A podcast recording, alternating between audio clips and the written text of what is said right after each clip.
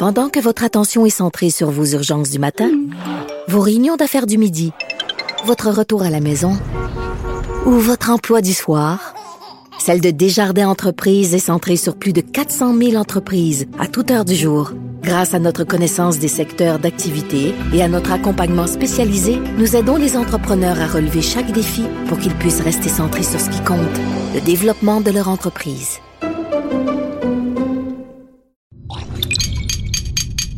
Cube Radio. Elles n'ont pas la langue dans leur poche. Elles disent ce qu'elles pensent sans détour. Une heure de remise en question et de réflexion. Geneviève Peterson. Vanessa Destinée. Les effrontés. Hey, bonjour tout le monde, bienvenue aux effrontés. On est mercredi 5 juin et là je précise la date Vanessa parce que c'est d'une prime importance. 5 juin, le solstice d'été est à nos portes. Et qu'ai-je vu? Qu'ai-je vu dans le ciel montréalais ce matin en m'en Quoi venant? donc? Quoi donc? Une formation d'oiseaux qui volaient en V vers le sud? Littéralement, c'est ça que j'ai vu. impossible. Je te le jure. C'est un... Je te crois pas. Ben, il fait 5 degrés. Les oiseaux sont mêlés, ils s'en 5 vont. juin, Ils 5 s'en degrés. vont. Ils s'en vont. Ils savent qu'il se passe quelque chose. This s'en vont? fuck this shit. Pourquoi ils nous amènent pas avec eux, Ben, Geneviève? je le sais pas parce que moi, littéralement, ce matin, je porte une veste d'hiver. Je suis tannée. Je le sais. Je le sais. Tu sais que j'ai vu un tweet passer de Hydro-Québec qui répondait, euh, qui a dit euh, préparez, euh, n'oubliez pas de faire le calfeutrage de vos fenêtres en prévision du mois de juillet qui s'en vient. C'est, on est rendu là. Ah! Les Même Hydro-Québec en revient pas. Les gestionnaires de communauté de la page d'Hydro-Québec, pour ceux qui n'ont jamais visité le compte Facebook ou qui ne sont pas abonnés à la page, allez-y maintenant. Bien sûr, après avoir euh, liké la page des effrontés. Évidemment. Mais juste après, allez sur la page Facebook d'Hydro-Québec. C'est tellement drôle, là. Ce sont les gestionnaires de communauté les plus hilarants. les plus imaginatifs aussi. Ah, et pour drôle. retrouver une compilation de leurs meilleures perles, vous pouvez aussi euh, vous abonner à la page Facebook Passif Agressif Hydro-Québec. Ah oui, c'est génial. C'est meilleur que littéralement- passif-agressif. C'est un mode de vie, hein. La passion agression, mode de vie que, que qu'on fasse le chandail pour nous. j'aimerais ça y adhérer. Ça serait vraiment bon. Oui. Mais on rit, mais c'est pas drôle. Ah non? Ben, je veux dire, est-ce que tu te rends compte que si les oiseaux volent vers le sud en matin, c'est parce qu'ils sont mêlés puis que les changements climatiques, euh, ça se passe pas bien? Hein? Ah ouais? N'en déplaise à Jeff Fillion. Et à Éric Duhem? Oui, nos meilleurs amis. Oui. Écrivez-nous. Allez vous abonner à la page Facebook des effrontés, vous aussi. J'espère que Eric et euh, Jeff ont calfeutré leurs fenêtres en prévision euh, de l'hiver qui s'en vient. Grand froid qui s'en vient, que ça Winter va is sur nous. coming. Oui. Euh, donc voilà, je, je- j'en revenais pas. J'avais envie de partager ça avec Imagine, vous. Il y a des gens en Abitibi qui ont eu de la neige hier. de Oui, la neige. les gens ont retiré leurs pneus d'hiver, mais honnêtement, moi, j'aurais Je attendu. les ai encore! Je le sais. OK? Évidemment. C'est pas parce que je suis large puis que je pars mes affaires, c'est parce que je suis prévoyante, Vanessa. Je le sais qu'il va reneiger. Je le sais qu'il va reneiger.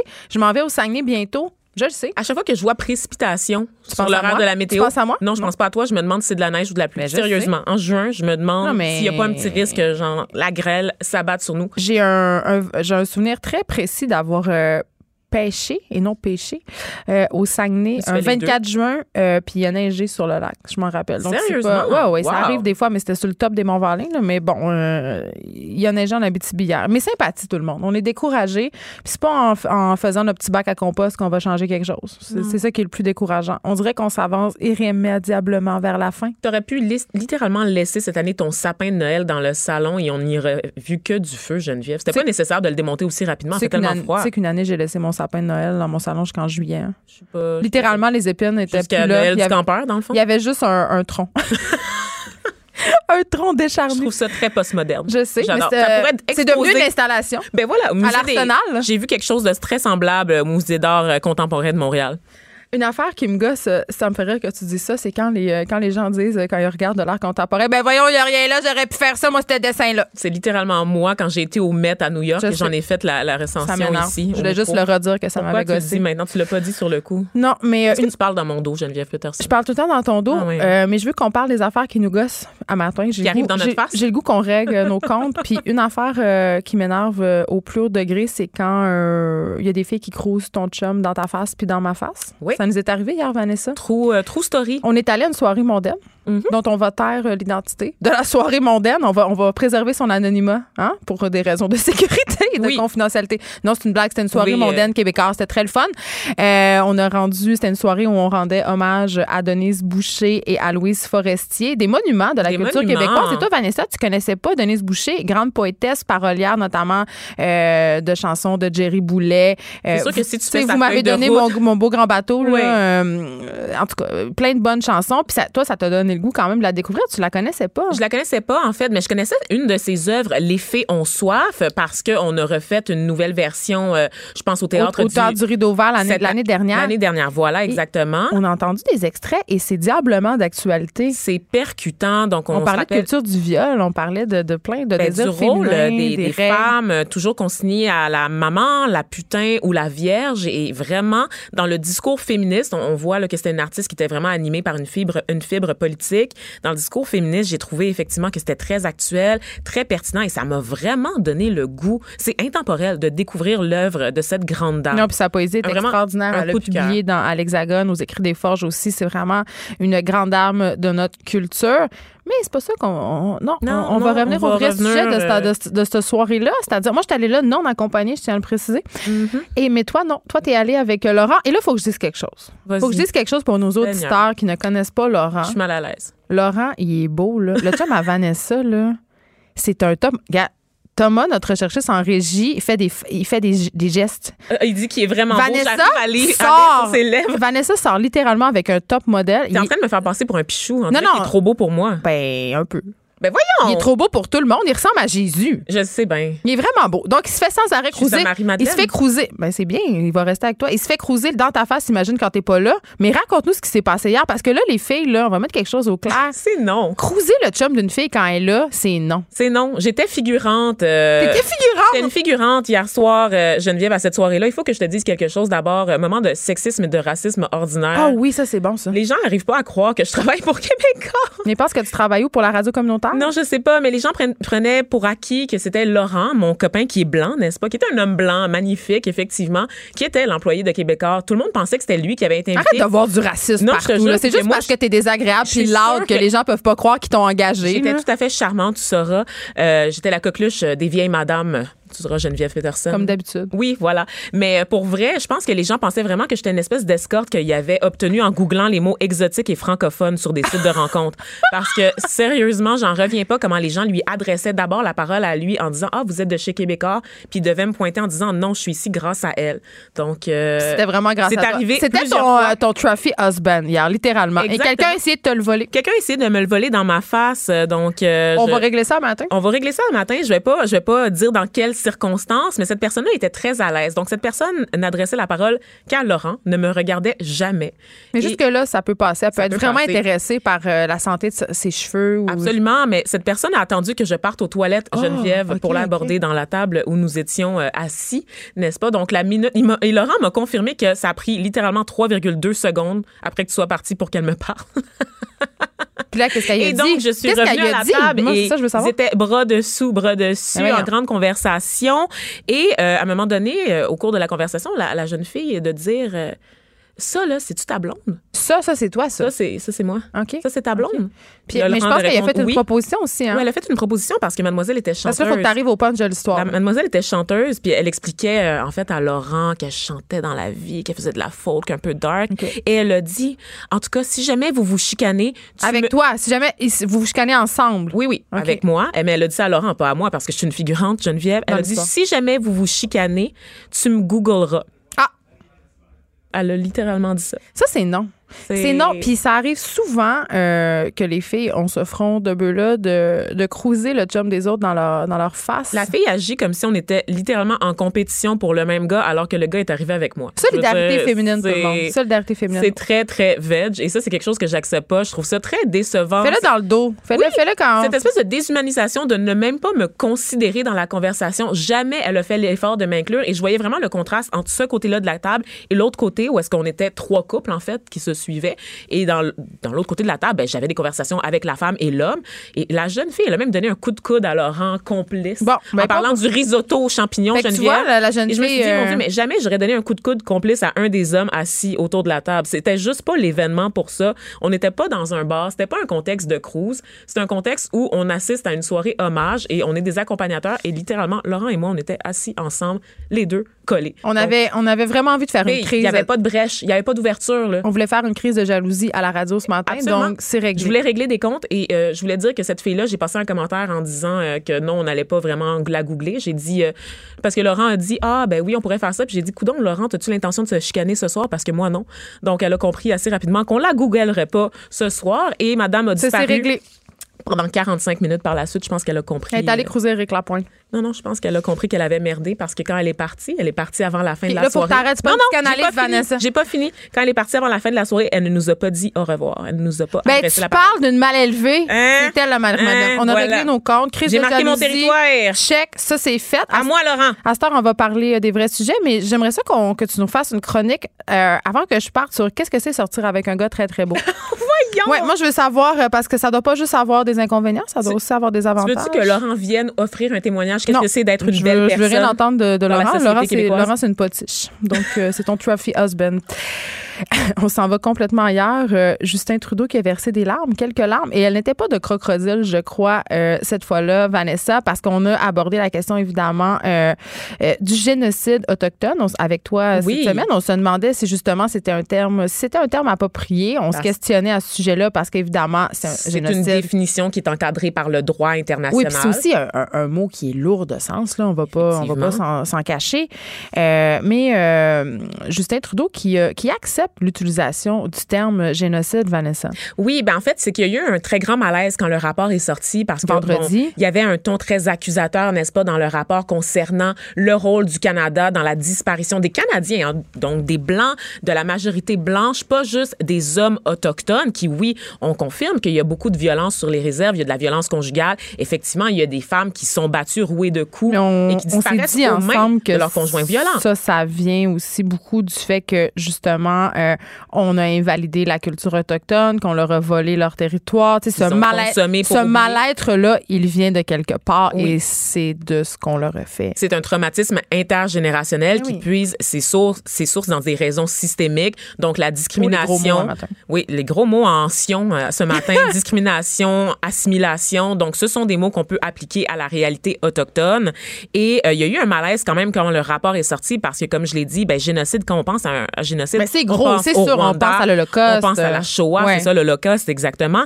Et donc, euh, il y a Roméo Dallaire, le sénateur, qui s'est levé pour dénoncer l'utilisation du mot génocide. Roméo Dallaire qui s'est illustré, n'est-ce pas, euh, durant euh, Le le, conflit conflit, rwandais. euh, en étant, ben, en fait, au sein des casques bleus et qui a témoigné de l'impuissance des forces. Tu as lu son livre J'ai serré la main du diable? Tu l'as Non, j'ai vu le film, par contre, avec Roy Dupuis. Et là là. Oui. Mais, Mais j'ai lu un dimanche à la piscine à Kigali de Gilles Courtemanche qui raconte sensiblement la même chose. Donc, un autre témoin privilégié euh, du conflit rwandais. On raconte comment ça a été préparé, comment c'était un acte prémédité par l'État. C'est Et c'est là la différence quand on pense au C'est là où le bas blesse ici, en fait, euh, parce que évidemment, on n'est euh, on pas tous d'accord. Je crois que Benoît Dutrisac disait justement que selon lui, on pouvait pas parler de planification, mais quand même, il y a littéralement des, po- des politiques publiques qui s'appelaient tuer l'Indien. Il y a des, des correspondances qui ont été retrouvées où on enjoignait euh, les représentants de Dieu à assimiler les Indiens, Exact. à les éliminer s'ils se rebellaient. Donc, c'est quoi, c'est pas génocide? On a la vision moderne de la guerre ça. avec la technologie. Par exemple, quand on pense au, gé- au génocide juif, à l'Holocauste, Ben, on là parle arrivé, hein. littéralement de chambres à gaz, donc vraiment des outils techniques, Ben, c'est l'industrialisation ministères de la, de la mort. Exactement, des vraiment- ministères créés pour exterminer des gens. Donc ça, c'est un autre niveau. Mais avant qu'on entre de la, dans la modernité, il y avait des campagnes d'assimilation. On l'a vu avec l'esclavage, la traite transatlantique. Mais avant même les Noirs, il y avait aussi les Autochtones. C'est juste que les outils techniques n'étaient pas développés comme on le connaît maintenant, comme on les connaît maintenant. Donc la tuerie de masse systématique n'était pas possible. Mais c'est une tuerie sur de très longues années, sur des décennies, sur des siècles. Et le résultat est le même en ce moment. De nombreux Autochtones morts, violés, mutilés, euh, traumatisés par les politiques canadiennes, coloniales. Moi, j'ai une question pour toi, Vanessa, puis c'est vraiment euh, une question que je me pose. Bon, maintenant que Justin Trudeau acceptent le terme génocide, qu'est-ce que ça change? Est-ce que ça change quelque chose au bout du compte? Est-ce que ça change? Que, je pense d'abord que c'est une victoire symbolique pour les Autochtones. Donc, c'est le premier pas euh, pour la réparation, de reconnaître qu'il y a du tort qui a été créé. Euh, Mais ça, on l'a déjà reconnu. on a reconnu beaucoup de choses. On a reconnu le statut de Première Nation, notamment les Premières Nations comme un peuple fondateur. On a reconnu aussi avec la commission de réconciliation l'impact des politiques canadiennes euh, mais qui ont que- créé qu'est-ce les que ça donne de plus de dire c'est un génocide? Est-ce que ça va. Est-ce que ça met plus un baume? Est-ce que. c'est- Tu sais, moi, c'est ça que je me demande, en fait. euh, Je pense que ça permet en fait de obtenir réparation, que soit monétaire par la suite ou comprends. qu'elle soit politique, euh, avec des mesures qui vont permettre de redresser la situation des autochtones. Peut-être Je arrêter suis de minimiser aussi. On s'entend là que je- j'ai peut-être une naïveté euh, assez euh, exceptionnelle dans les circonstances. Là, j'y crois. J'espère que ça va mener à ça. Je pense que ça va amener aussi à une prise de conscience chez les Canadiens.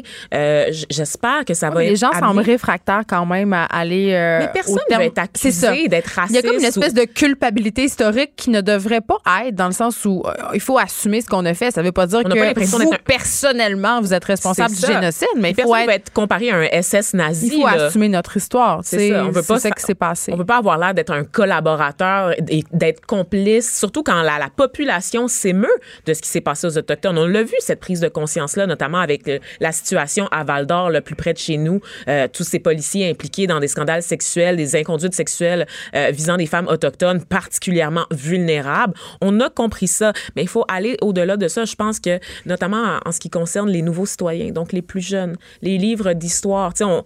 je- au début de l'année, en septembre, on a retiré des livres qui disaient encore amérindiens. Je veux dire, en 2019, on parle encore d'amérindiens Et ça avait décrire les suscité un tollé quand même parce que les gens euh, criaient au gaspillage. Et ce que j'avais trouvé déplorable, euh, puis on conclut là-dessus avant de passer à notre prochain sujet, c'était que euh, les, les, les Autochtones avaient dû venir se justifier, avaient, Oui. avaient dû venir dire écoutez, c'est pas nous qui avons demandé ça parce que les- la population était fâchée. Et pourtant, les Québécois veulent qu'on parle d'eux en les qualifiant de Qué- Québécois et non pas de Canadiens français. C'est un combat qui a été mené dans, dans les années très 60 paradoxal. pour reconnaître l'identité de la nation du Québec et de ses habitants. Il y a quelque chose de lié à l'identité, à la mémoire, aux valeurs communes qui sont très importantes pour les Québécois et qui sont tout aussi importantes pour les Autochtones. Nous sommes les mieux placés pour comprendre ce qu'ils ont vécu dans l'histoire parce que les Québécois de souche, Canadiens, Français, peu importe comment on les appelle, ont vécu des politiques assimilationnistes du gouvernement britannique, de la couronne Ah, mais britannique. on a la mémoire Ce très sont- courte. Ben, Je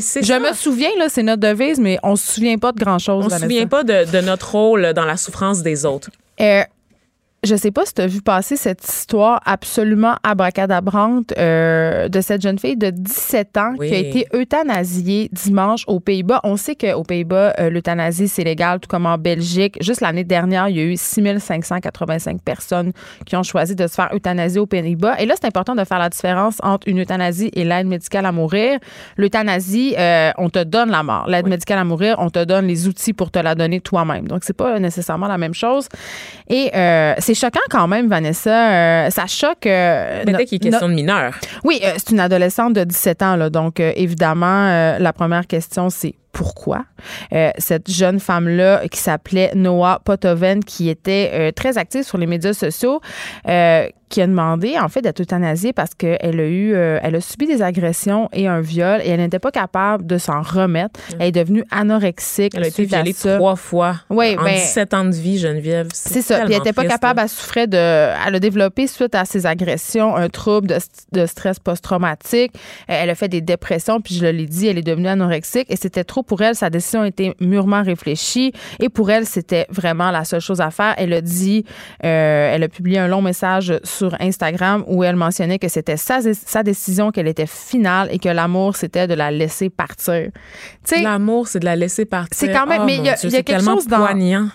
je, je suis vraiment, vraiment, vraiment pour les politiques d'aide médicale à mourir et pour l'euthanasie. Mais quand il est question d'une jeune fille de 17 ans qui a des souffrances morales qu'elle juge insurmontables, mon cœur de mère a de la misère à être d'accord avec ça. J'ai, j'ai, j'ai de la misère à croire que tout a été fait, que tout a été essayé, qu'elle a eu l'aide euh, psychologique nécessaire.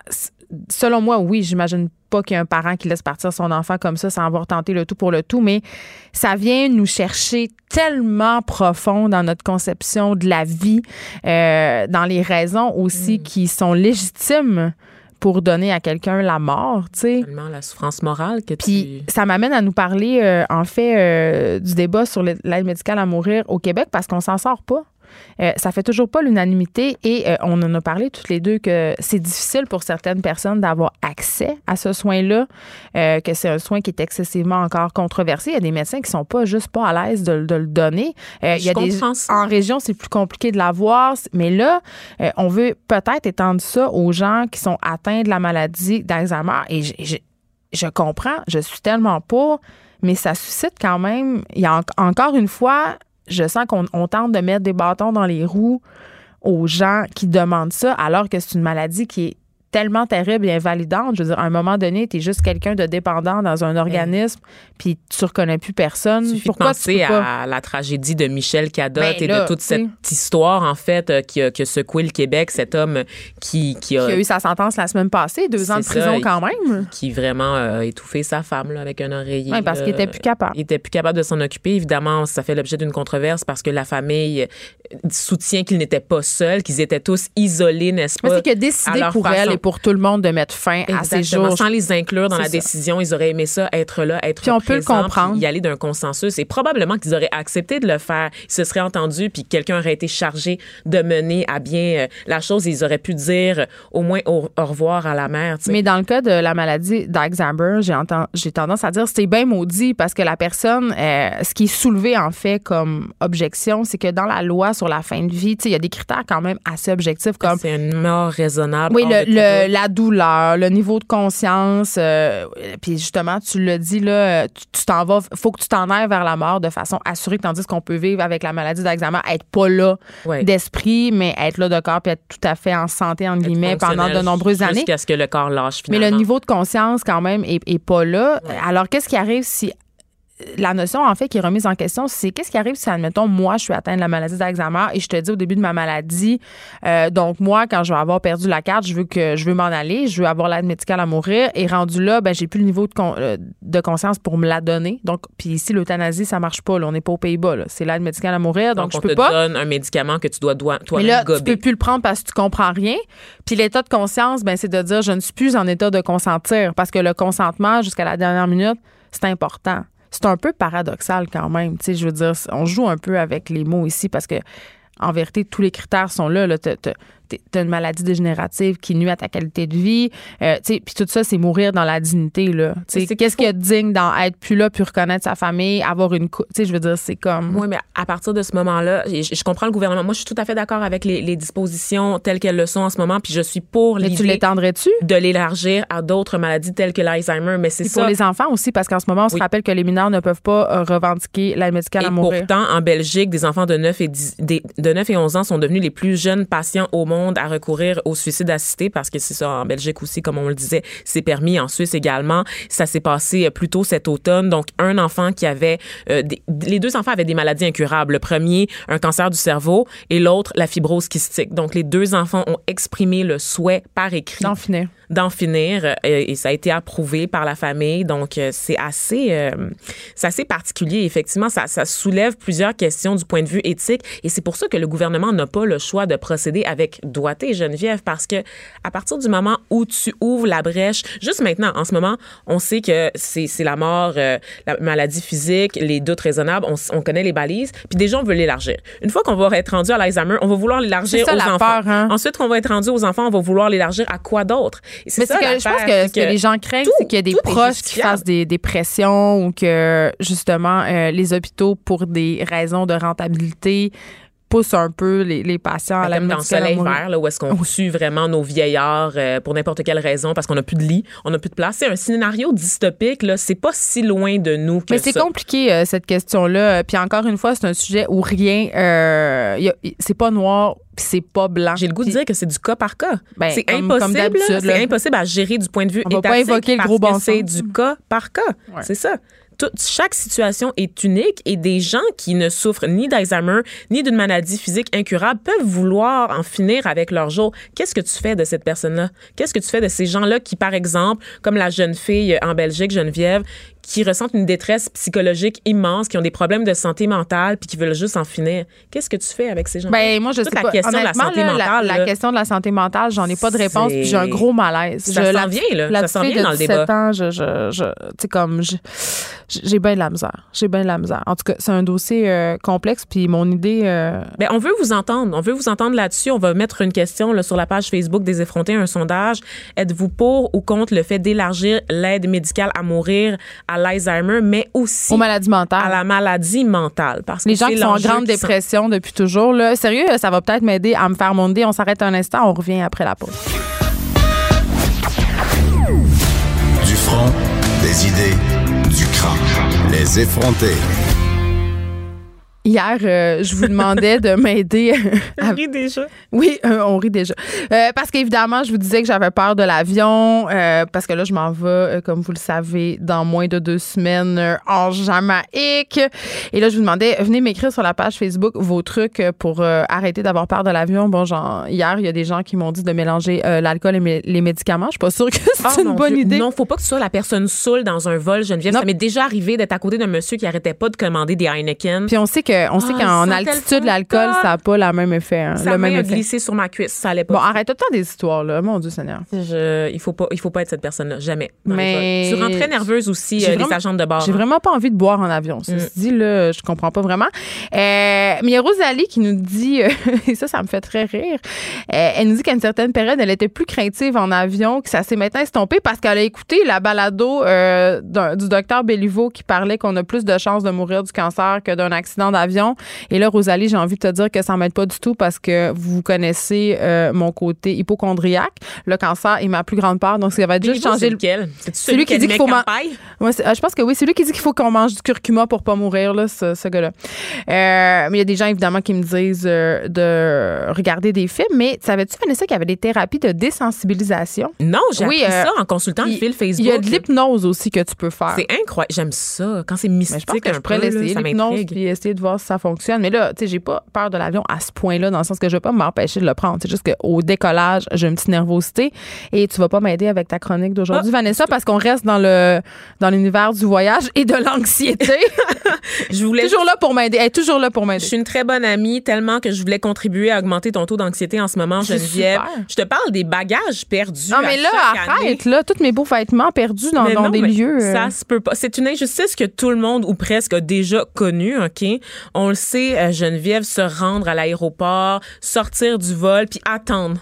Moi, mon, ma pire peur, c'est d'oublier mon passeport puis d'être rendu à l'aéroport. Ma pire peur. Ah, c'est arrivé à Laurent. Pourquoi? Je, je vais Mais Laurent, par- il est beau. Oui, c'est ça. Donc, il est passé, il est passé facilement sans Ils l'ont laissé passer.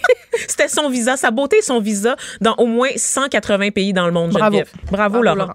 Alors, euh, pour vrai, euh, ça vous est déjà arrivé là, d'attendre là, dans le petit chariot là, qui tourne là, les bagages, là, puis de regarder, de scruter frénétiquement à la Puis recherche. ta valise est pas là? Ta valise n'est pas là où elle prend vraiment du temps à arriver. Ça fait trois fois que tu vois les mêmes passer, puis la tienne n'est jamais apparue sur le, le, le petit tourniquet. Moi, ça me fait capoter. C'est une de mes, de mes plus grandes craintes. Ça ne m'est jamais arrivé. Mais Touche du bois. Touche du bois. La table est en bois, tout le en monde. ce Juste vous moment, le dire. On en touche ce du moment, bois? je vais te donner un chiffre qui va te faire capoter, Geneviève. Chaque année, il y a 25 millions de bagages qui sont perdus Mais est-ce qu'ils sont le trouvés? Puis qu'est-ce que tu fais quand tu arrives à destination Ah. avec, avec pas rien? Est-ce Ben, qu'il faut que tu te mettes un baise en ville dans ton, dans ton petit sac d'avion? Un baise en ville. Qu'est-ce que c'est ça? Un baise en ville, c'est un petit kit de survie. euh, on, a- on appelle ça euh, euh, un baise en ville parce que c'est quand tu vas. Un dildo? Non! C'est quand tu vas à un endroit puis tu rentres pas couché. Tu as toujours ta petite brosse à dents. Un baise en ville. Un, nécessaire pour dormir ailleurs. Une brosse à dents, puis? Exactement. Un déodorant, Des condoms? Ça se pourrait. Mais tu fais ce que tu veux dans ton baise en ville, Vanessa. Là. Moi, si t'as pas de vertu, euh, je veux pas le savoir. Oui, mais est-ce que ça vient avec un trousseau, dans le fond, c'est ça? Dans le mien, dans le mien, il y aurait assurément, non, dans le mien, il y aurait assurément une brosse à dents, une paire de petites culottes et une ceinture de chasteté. Juste te dire. Avec la petite culotte? Ben, pas besoin de petite culotte. Là. Ben il oui, fait chaud l'été. Mais là, Oui. c'est l'hiver. Fait que, OK. Exact. Donc, euh, 25 millions de sacs de bagages Geneviève sur un total de 4,3 milliards de bagages sont perdus à chaque année. Et euh, je, sais, je sais que certaines compagnies aériennes, en, en fait, vont t'off- t'offrir une petite compensation. Mettons qu'ils égarent ton bagage puis que c'est sur un vol de longue durée, par exemple transatlantique, tu vas recevoir un montant forfaitaire c'est pour super. te permettre d'acheter le strict euh, minimum. Un là. beau chandail marqué Ontario dessus. Probablement, là, ou euh, des, des casquettes Make America Great Again, comme ce que j'ai vu quand je suis allée à l'aéroport de La Guardia aux États-Unis récemment. Je, pe- je pensais que ça se vendait dans des magasins de manière ironique, mais non, c'était juste en vente. Une fois, comme allée, euh, une fois, on est allé en voyage avec mon fils euh, qui avait deux ans à l'époque. Son père avait oublié sa valise. Donc, on n'avait rien et on, a, on est allé l'habiller entièrement au tigre géant. C'était extraordinaire. Le Tigre géant, c'est un trésor national. C'est un magasin qu'on sous-estime Il y a des vêtements, euh, Il y a des surgelés, puis des, des, des, des, des vêtements, puis des fournitures scolaires. Je sais pas qu'est-ce que vous voulez de plus. Tout est là. Non, mais c'est le paradis. Je me suis acheté du shampoing sec en rabais. En tout cas, Wow, super. Donc, moi, ce qui, ce qui me fascine, en fait, dans, dans l'affaire des bagages qui sont perdus à chaque année, c'est qu'on est rendu tellement loin dans la technologie, Geneviève, que je peux pas comprendre que c'est un simple système d'étiquettes scannées qui sert à répertorier les bagages. Oui! ben non. C'est pas enregistré, c'est juste, c'est des étiquettes qu'on scanne. C'est l'affaire la plus basique au monde. Puis c'est un dire, monsieur qui on fait peut ça, aller là. dans l'espace, Geneviève, OK, avec des avions, mais nos bagages sont encore étiquetés Techniquement, et ce sont des comme navettes, des trucs, Vanessa. comme des trucs à l'épicerie. Non, je te parlais comme les avions là, dont je t'ai parlé. Ah, mon Dieu, qui vont vite puis qu'on peut se payer 60 000 pour euh, faire de la Exactement. gravité. Donc, t'écoutes pas vraiment quand je fais mes chroniques. Ben, Écoutes-tu que- en ce moment? Ben, t'es-tu avec moi, là? je regarde mes courriels. là. Ah, OK, d'accord. Tu J'ai reçu euh, l'état de compte du service de garde. Ça me stresse bien gros. Tu veux-tu en Je parler? pense que je vais le payer live. On a dit tout à l'heure que cette émission n'était pas une thérapie. Les bons, les bons, les, cesser- les, les- payer ses dettes, euh, c'est bon. Il faut cesser Ok. de parler de nos anecdotes personnelles là, durant, Non, je durant pense ma que les auditeurs aiment bien ça. Ah Ils oui, aiment bien hein? ça. Ils aiment ça savoir qu'on peut aller s'acheter du shampoing sec au tigre géant. En Ontario, c'est-à-dire. Oui, t'as-tu acheté euh, ta crème molle finalement euh, au McDonald's? Non! Non, hein? On vous, dû ra- faire ça on vous après rappelle que la crème molle est à 1 au McDonald's depuis hier. Pourquoi ils nous payent pas pour dire ça? Je suis qu'on soit pas payé qu'on soit pas juste commandité. Mais revenons à nos moutons, c'est-à-dire à nos bagages. Là, c'est un vulgaire monsieur qui scanne ça. Et là, évidemment, ça donne lieu à toutes sortes d'imbroglios. Ils perdent nos bagages. Nos bagages se ramassent en Ouganda. Ils reviennent toutes défaites. Et c'est souvent ça, c'est souvent Ouais, ils vont loin, là. humaine, en Mais fait, oui, je qui est à la source de la perte de bagages, notamment quand les vols sont retardés. Et on va se dire quelque chose, les vols sont tout le temps retardés, ça marche jamais, cette affaire-là. Ouais, l'avion, c'est euh, impossible! Comment ça se fait que les vols C'est presque pas- pire que la STM. Sérieusement, oui. Des pannes de service, là. Ben, pas des pannes, là, parce qu'il n'y a pas d'avion qui. euh, Heureusement. Heureusement, va pas peur, là. Ben là, euh, en tout cas. c'est raté, c'est raté pour cette chronique. Mais c'est vraiment, c'est ça, des dispositifs de l'âge de pierre Geneviève qui nous font capoter. Par contre, on constate qu'entre 2007 et 2018, on a réduit de moitié les bagages perdus. Parce Ben, qu'il fut coudonc. un temps où c'était 50 millions euh, de bagages qui étaient égarés comme ça. On n'arrête euh, plus les bonnes nouvelles. Ben, écoute, euh, il y a de quoi se réjouir. Mais y a-t-il quelque chose qu'on peut faire pour se prémunir contre la perte de bagages? Moi, c'est ma question parce que là, j'angoisse. Absolument. Toutes rien, mes beaux kits dans ma Quand je te dis que je voulais contribuer à ton anxiété, c'était pour te rappeler ton impuissance sur ce dossier-là. Mes huit costumes de bain. C'est d'acheter des beaux rubans. Hein? Ah oui, les mettre autour de ta valise. Tu fais ça? Est-ce que vous, vous décorez? Je regarde dans la régie. Ma mère vos prêté une valise, puis il y a des, plein de petits cossins après. Je vais la reconnaître facilement. Ça, c'est le fun. Ça, Mais le fun. ça l'empêche pas de la perdre. Exactement. Donc, il n'y a absolument rien à faire. Nous Mais sommes là- impuissants et à la merci du système Ah. des compagnies aériennes pour. Ça fait changement, hein? Ça fait très changement, pas du tout. Une autre chose qui me, qui me gosse dans les voyages euh, en avion, Geneviève, C'est quoi? les sièges. Est-ce que tu Qu'est-ce sais que les les, sièges? les Il y a des punaises de lit maintenant, j'ai Oui, lu Il y a ça. aussi des araignées. Tu sais qu'au Canada, Non, on arrête. désinfecte pas les avions qui reviennent des pays tropicaux, ce qui fait qu'il y a plein de cochonneries qui rentrent. Ah. Évidemment, d'habitude, le climat se charge de les éliminer. Est-ce que tu as vu le très mauvais film Un serpent dans l'avion? Non, mais j'ai vu Anaconda Wow. avec Jennifer Lopez. qu'il y avait un serpent C'est dans un de l'avion? mes films préférés. À la... Non, Ah. il y a juste un anaconda partout. Mais l'anaconda, c'est. Moi, moi j'ai une fascination pour ces serpents-là qui peuvent littéralement manger une chèvre. Ben, un humain. Puis je l'ai vu aussi, Anaconda. C'est un très bon film. Allez voir ça. Ben, c'est un mauvais Allez bon voir film. ça. Où ça? Dans quelle salle? Ça Sur peut être- Netflix? Je suis pas sûre qu'Anaconda est sur Il Netflix. est tellement sur Netflix, tellement. Voyons, ça se peut pas que pas parce que sur Netflix se trouvent tous les mauvais films. C'est vrai, t'as raison, t'as raison. Mais très Avec bon. huit traductions. Avec Ice Cube et J-Lo, genre, le cinéma était, on était ailleurs vraiment. Mais est-ce que tu me dis 90. que, vu que je m'en vais en Jamaïque, puis que souvent les avions, ils font l'aller-retour littéralement, je pourrais avoir une tarentule sous mon Oui. siège? C'est littéralement ce Ça que je me suis en train de te rassure vraiment dire. Beaucoup. ramasse- Puis surtout qu'avec le réchauffement climatique, c'est sûr qu'on le voit pas en ce moment, mais il y a des espèces indigènes comme ça de d'autres pays qui peuvent maintenant survivre dans nos climats. C'est pour ça notamment que je mange plus de raisins, Geneviève. On se rappelle qu'on avait parlé Oh, euh, mon Dieu. à l'entomologiste du. euh, je sais, il peut avoir des petites veuves noires. Il peut avoir des petites veuves noires, tout le monde. Depuis que j'ai vu des reportages de TVA Nouvelles parlant des veuves noires euh, cachées dans les raisins, qu'est-ce que je fais, moi, maintenant? Non. Je suis vraiment hystérique. Mon fils a une passion pour les raisins verts. Il veut, il veut, bon, il a une passion pour être un chauffeur de taxi noir et les raisins verts. Et quand j'y en achète, euh, je ferme le sac vraiment hystériquement. Je l'emballe dans le, euh, le sac pour emballer les fruits à l'épicerie là, qui détruit la planète. Je mets ça dedans. En arrivant chez nous, je les inonde littéralement dans l'évier au cas où une, où une petite veuve noire s'y serait glissée. D'accord, je suis pas Ça, la c'est mon seule truc. à être folle là-dessus. Je Ah non, tout le monde capote. Ma mère aussi, ma mère qui nous écoute. Bonjour, maman. C'est clair. Ma mère, elle a une part maladive des araignées. Ça, Il y en avait scorpions dans les bananes. il y en avait une samedi chez nous, une vulgaire araignée de maison, puis elle a menacé de repartir pour le Saguenay si je la tuais pas en moins de 5 secondes. J'étais en train de faire des œufs euh, brouillés. Sais, j'ai dormi sur le divan de mon ami euh, qui se mariait pendant la fin de semaine. Il y avait une, euh, une araignée au plafond. Elle a appelé le futur marié. Il faisait chambre à part, évidemment. Elle a appelé Est-ce son que futur mari pour lui demander s'il pouvait passer tuer l'araignée. Est-ce que je t'ai déjà raconté la fois où on a poignardé un, un papillon nu avec un couteau de cuisine? Pourquoi vous n'êtes pas allé à Denis Lévesque? C'est pas. Pour vrai, à un, un moment donné, j'étais avec mon ami et il y avait- on, on se re- je, je me retourne et dans le coin de la pièce, il y avait une grosse tache noire. Et là, je me disais, mais c'est quoi cette affaire-là? Et là, on s'est approché, on s'est rendu compte, Vanessa, pour de vrai, que c'était un papillon nu, mais il était gros, gros, gros comme mon poing. Ah, Et moi, étant une amie vraiment pas, j'ai couru jusque dans sa chambre, je me suis enfermée, j'ai barré la porte et mon amie Françoise Perron, on la salue, a saisi son courage à deux mains, a pris le plus gros couteau de cuisine, À deux mains a aussi. poignardé le, le, le, Comme pa- ça, le là. pauvre papillon.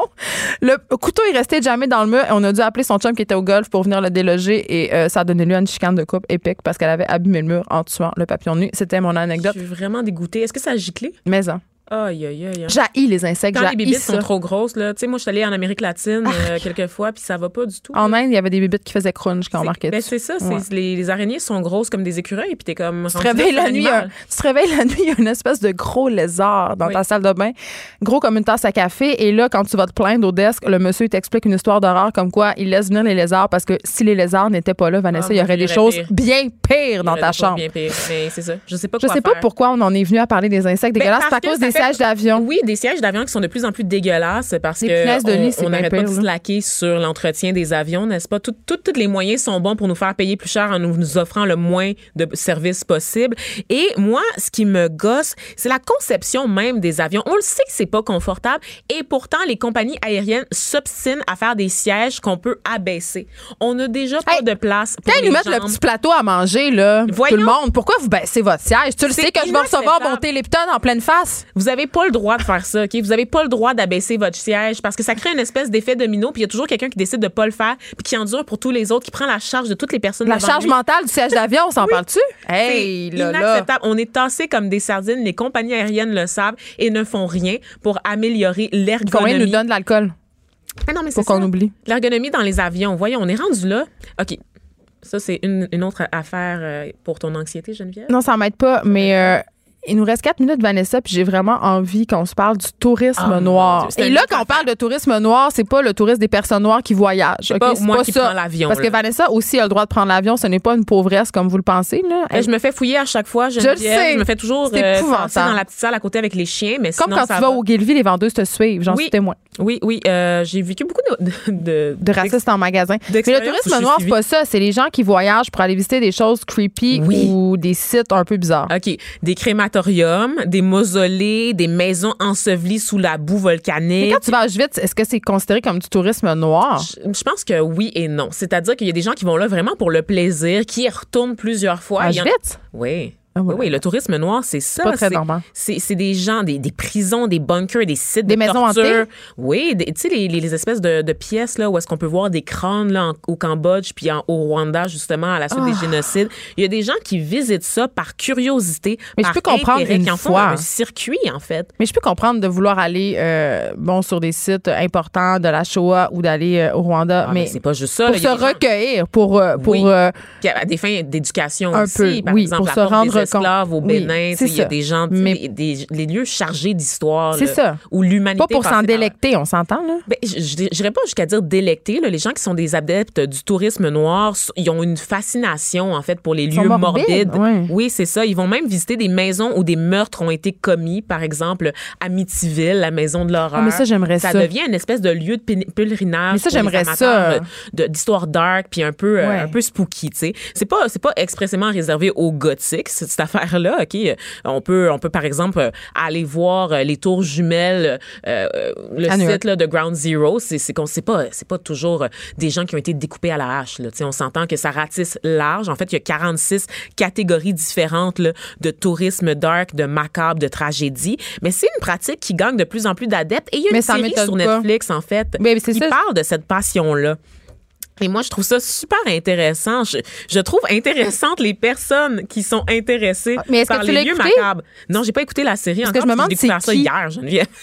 Je me demande c'est qui ces personnes-là, mais en même temps, tu me dis Amityville. Bon, euh, je serais pas tentée d'aller visiter euh, euh, des choses euh, comme des lieux où ont lieu des génocides puis tout ça, mais j'avoue qu'aller visiter Amityville, vu que c'est tellement présent dans la culture pop, on dirait qu'on oublie que ce sont des vrais meurtres, là, évidemment. Là, mais on- ça, ça, ça m'intéresserait. Ou aller peut-être dans une prison, ça aussi. Mais, il y a des gens qui disent, qui vivent l'expérience, qui disent que c'est cathartique. Il y a le docteur Peter Hauenhaus, qui est un expert, en fait, du macabre. Il a consacré toute sa scolarité à l'étude du macabre. Et il dit que c'est cathartique. Ça nous confronte à notre propre mortalité. Il y a, une forme aussi de thérapie et d'expiation qu'on vit à travers ça, Geneviève. Et c'est ça que je trouve fascinant, la dimension, la mort qui devient un objet de fascination.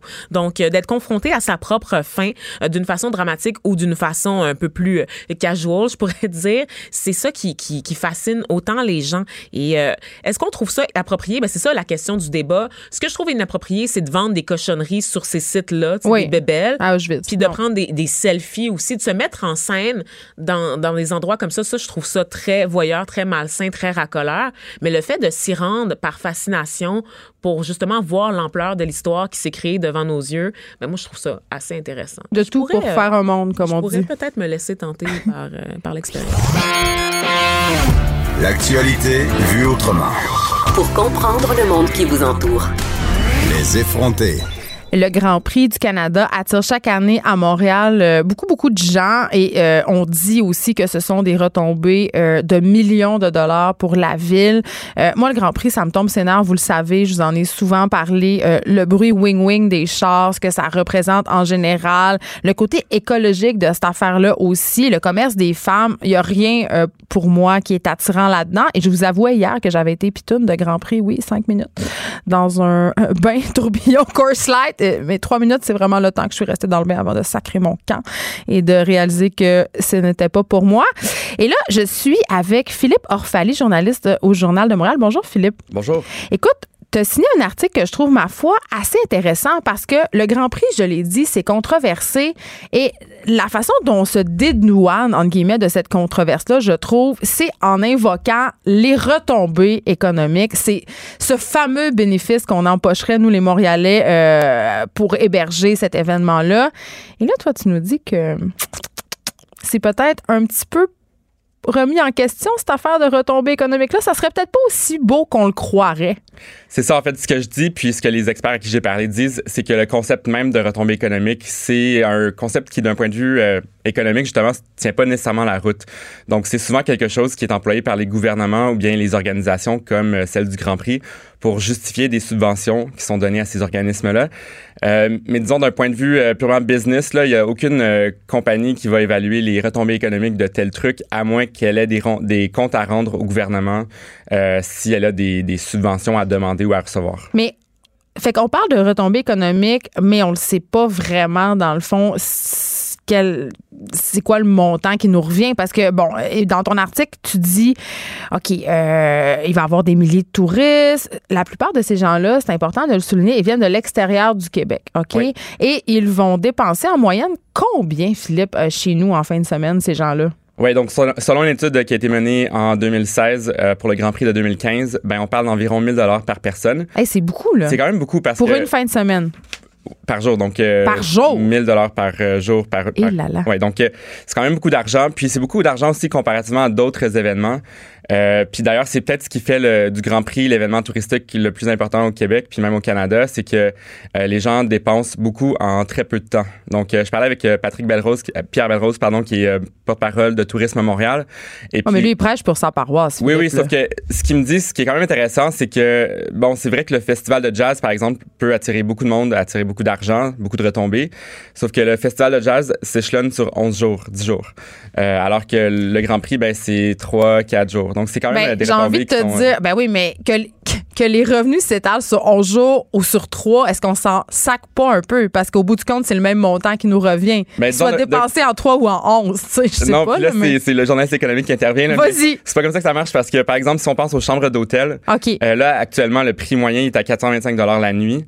Euh, bon, je sais pas c'est quoi la norme habituellement, mais donc ces 425 là, euh, ben après que les touristes soient partis, Ça va, ça va la, chambre va continuer à se louer. Donc, euh, euh, il y a quand même de l'argent qui rentre euh, de plus euh, par le simple fait que bon la saison touristique est commencée puis ça en vient. Puis aussi c'est important de dire qu'en 2009, quand il n'y a pas eu de Grand Prix, le prix des nuitées avait vraiment été resté dans la norme saisonnière. Ce qui fait en sorte que les, les hôtels, notamment, avaient perdu, euh, je pense que c'était 25 millions de dollars juste en, en revenus perdus à cause de la disparition du Grand Prix. OK, ça, c'est un chiffre concret, 25 millions de pertes. Euh, mais un truc qu'on n'a pas calculé dans toute cette histoire-là, c'est le commerce du sexe, non? Parce qu'évidemment, qui dit Grand Prix, dit pitoune de Grand Prix. Euh, Puis ça, on va pas se mettre la tête dans le sable là, pendant cette fin de semaine-là. Euh, Il y a en masse de gars qui viennent ici pour aller aux danseuses. euh, demander des services sexuels à des escortes. Euh, Puis ça, ben, c'est pas vraiment calculé là-dedans. Là. Non, exactement. Donc, c'est sûr qu'on parle euh, bon des revenus. euh, on va penser au restaurant, à l'hébergement, euh, les sorties dans les bars, mais euh, évidemment tout ce qui est l'industrie du sexe, c'est pas comptabilisé dans la comptabilité officielle. là. Donc, Donc, il y a on- des éléments qui manquent. euh, Ben, euh, on peut pas. C'est sûr qu'on évalue les retombées économiques, par exemple, du Grand Prix à 66 millions de dollars. Pardon, à, là je mélange dans les chiffres. là. Donc, à 42 millions de dollars euh, par année. ouais. Mais en plus de ça, il y a tout ce qui vient avec le Grand Prix, euh, qui est peut-être pas. Euh, Ben, en fait, on parle de- des impacts qui s'échelonneraient entre 71 millions et 89 millions de dollars au fil des années. Exact. Donc, ça, c'est différentes études. Donc, euh, il y a une étude qui a été menée par Ottawa qui évaluait à 89 millions les, les euh, retombées. Ensuite, Québec a dit que c'était 71 millions. Et puis, finalement, en 2016, euh, le ministère du Tourisme du Québec s'est dit, bon, ben, ça serait quand même cool qu'on ait la même méthodologie pour tous les événements, au lieu qu'on ait euh, 14 méthodologies pour 14 festivals différents qui évaluent les retombées de manière différente. Donc, selon cette méthodologie qui est maintenant employée par tout le monde, c'est bel et bien 42 millions. Sauf que là, ce sont des chiffres qui remontent au Grand Prix de 2015. Alors, euh, évidemment, c'est euh, c'est peut-être pas à jour. Et puis en plus, c'est ce qui amène euh, Germain Belzile, donc qui est professeur à HEC Montréal, de dire que c'est un peu un attrape-nigo les études de retombées économiques, euh, puis qu'on aurait peut-être avantage à regarder seulement les retombées des touristes qui viennent de l'extérieur du Québec, parce qu'un touriste qui est quelqu'un qui habite à Sherbrooke puis qui va venir qui va venir dépenser de l'argent au, au Grand Prix de Montréal va pas dépenser cet argent-là à Sherbrooke Hmm. ou à Trois-Rivières. Écoute, euh, ça me donne pas plus envie d'aller au Grand Prix. Merci Philippe Orphalie d'avoir été avec nous. Je me dis qu'on pourrait prendre, euh, si c'est vrai, une partie euh, de ces 42 millions-là et les réinvestir dans la lutte contre l'exploitation des femmes. Un regard féminin sur l'actualité. Des opinions différentes. Jusqu'à 10 heures. Les effrontés. Bon, bon, bon, qui dit Grand Prix dit glamour, dit party, Ouais. dit zone VIP. Et là, je suis avec la papesse du glamour, Anne Lovely, qui s'est vue au Journal de Montréal, qui nous donne tout le temps des suggestions euh, où sortir, où aller manger, euh, qui nous aussi présente les coups de cœur des vedettes, hein, des gens qu'on aime. Et là, euh, t'es venu nous parler des, des parties qui vont être les plus hautes en fin de semaine, les parties où on n'est pas invité, évidemment. Ben, peut-être que toi, t'es invité, mais pas moi. Pas moi. J'ai trop parlé contre le Grand Prix. Je suis persona non grata Ben, dans, dans ce type d'événement. Mais je pense que tu devrais justement euh, t'initier au party du Grand Prix. Peut-être que tu verrais ça sur des autre préjugés. angle. Oui, c'est ça.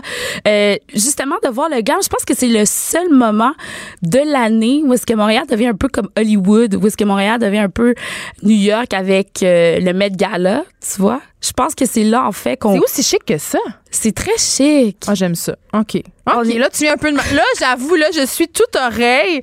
Tu viens de m'avoir parce que tout le monde le sait. J'aime le flafla, j'aime la mode, j'aime le lagonais. Parce Et que là, la mode. je vais en voir la lagonais. C'est ça que tu me dis? Tu vas en voir la Guinée et pas à peu près à part de ça.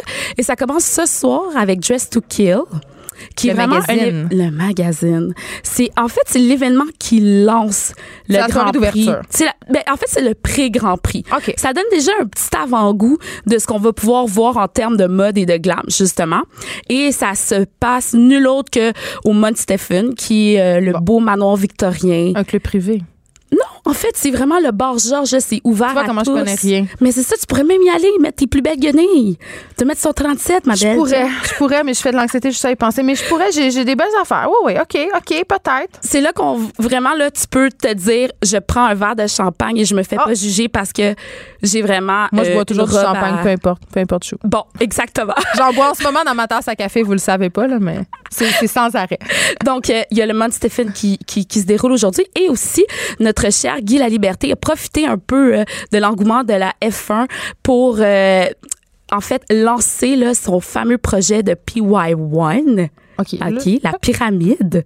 Qu'est-ce la que penses, pyramide. toi, de la pyramide, Anne? Ben, honnêtement, je suis allée, puis je dois dire que j'ai vraiment été impressionnée par ce nouveau projet-là. Puis ça a l'air que c'est pense une expérience sensorielle incroyable. c'est incroyable. On est, on dirait qu'on se transporte dans un voyage dans le temps, mais dans un temps futur. Je sais, c'est vraiment assez euh, Ah éclaté, mais je pense que Guy La Liberté euh, s'en va vers quelque chose.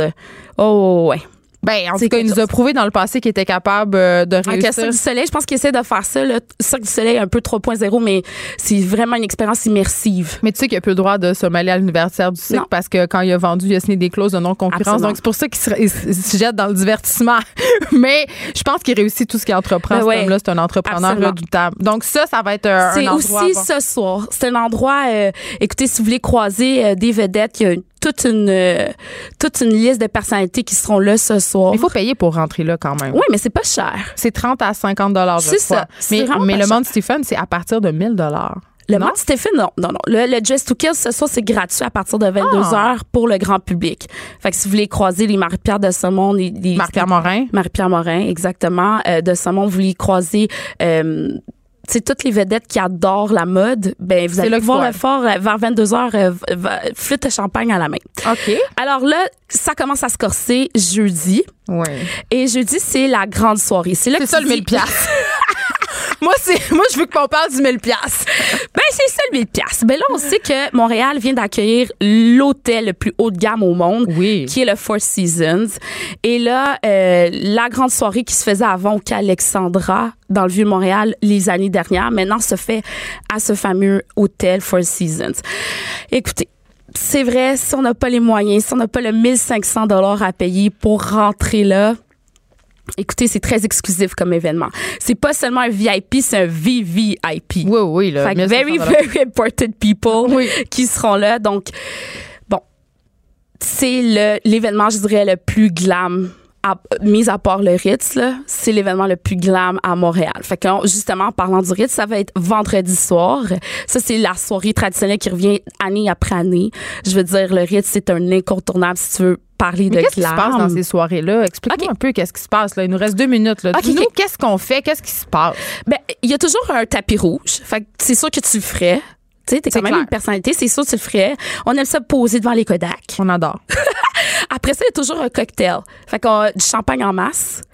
On mange en masse. Puis après ça, savez-vous quoi? Ça, c'est ma partie préférée de la soirée. C'est danser. Ah, pour vrai, les gens se lâchent lousse. On danse notre vie. OK. Moi, c'est ce qui me fait triper à toutes les soirées, justement, du Ritz. C'est DJ aussi qui est là à chaque année. Puis les bons vieux classiques, là, jusqu'à aujourd'hui. Tu sais, les passeurs C'est pas une affaire de, méga- de musique concrète, qu'on, électronique bizarre. On a du. Bon Jovi. Oh, yes. Oh, yes. On a du hip-hop des années 2000. On danse notre vie. Moi, je, je, J'espère trippe. TLC. Ah, genre, ouais. Donc, Scrabble, c'est ça qui passe, là. C'est ça, ça, ça. OK, tu me donnes envie, ça, c'est vendredi. À à date, Ouais. c'est celle-là qui me tente le plus. Ouais, ça, c'est vendredi au Ritz. Puis là, ben, samedi, écoute, il y a plusieurs euh, euh, grandes soirées. Samedi, si je me rappelle, il y a le Richemont. Eux autres, c'est le restaurant vraiment hype là, dans Griffintown. Je sais Ouais. pas si tu es déjà allé. Ouais. Puis là, ils transforment tout le restaurant en, en tapis rouge. Ils tapissent ça complètement en rouge.